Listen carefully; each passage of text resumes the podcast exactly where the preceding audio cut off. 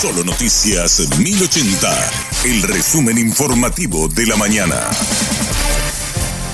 Hola, soy Susana Arevalo y este es el resumen informativo de la mañana. La Policía Nacional desarticuló un centro de distribución de drogas en Areguá, Departamento Central. Desde el sitio también se proveía logística a grupos criminales para cometer asaltos. Dos personas quedaron detenidas por disposición del fiscal Marco Amarilla quien se refirió a las evidencias incautadas hasta el momento. Están también en presentaciones de ya en bolsitas de polietileno a los efectos de su venta y distribución. Se incautaron también eh, armas de fuego, diferentes tipos de las revólveres con sus respectivas municiones, de escopeta, aparatos de DR, dinero en efectivo en gran cantidad y aparatos celulares que son las evidencias que estamos en este momento haciendo el relevamiento. En el lugar este se incautó gran cantidad de sustancias superfacientes en su presentación de clorhidrato de cocaína, cocaína tipo crack en gran cantidad.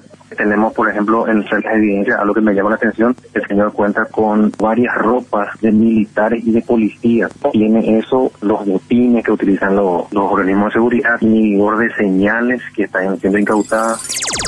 El hospital de clínicas está colapsado con pacientes con chikungunya. Las 16 camas de terapia intensiva de adultos están ocupadas por personas con cuadros graves. Nuevamente son los pacientes con enfermedades de base los más afectados por el virus. La doctora Fátima Obando explicó las medidas que adoptaron en el Hospital Escuela de la UNA para responder a la demanda. Muchos de esos pacientes son pacientes con chikungunya aguda o cuadros ya post chikungunya, de pacientes eh, con comorbilidades, pacientes de la tercera edad que llegan ya en un estado bastante crítico a la a la urgencia y que requieren el ingreso a terapia intensiva. Mayores de 65 años y pacientes con comorbilidades, diabetes, hipertensión, obesidad. Hicimos una reingeniería del recurso humano con que contamos médicos y de enfermería, eh, reforzando las áreas de urgencias, así como también las áreas de consultorio ambulatorio, habilitando más consultorios que puedan dar respuestas específicas a este tipo de pacientes. En cuanto a la infraestructura, lo que tuvimos que hacer es el área destinada anteriormente a pacientes COVID, estamos utilizando también para internación de pacientes febriles.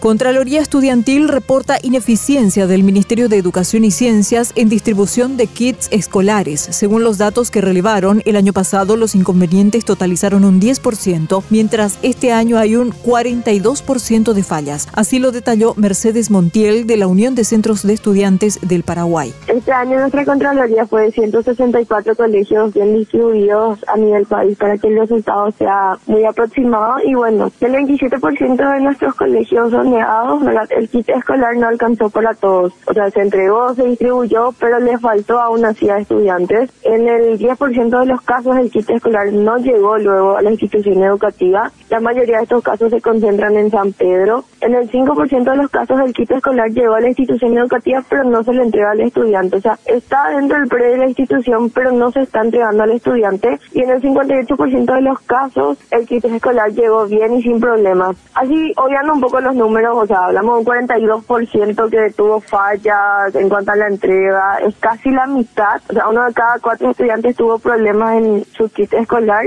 y es bastante alarmante la verdad.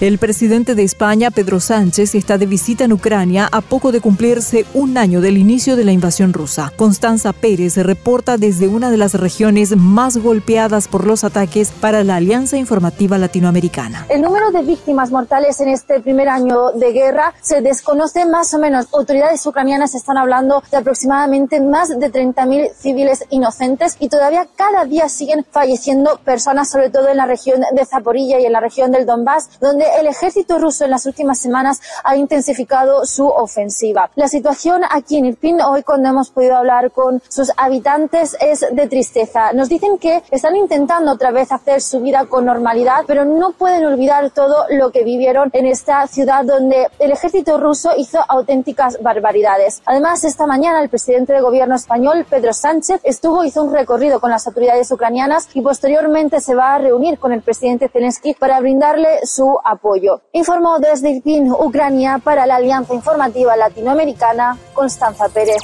Hasta aquí el resumen informativo de la mañana. Que tengas muy buen resto de jornada.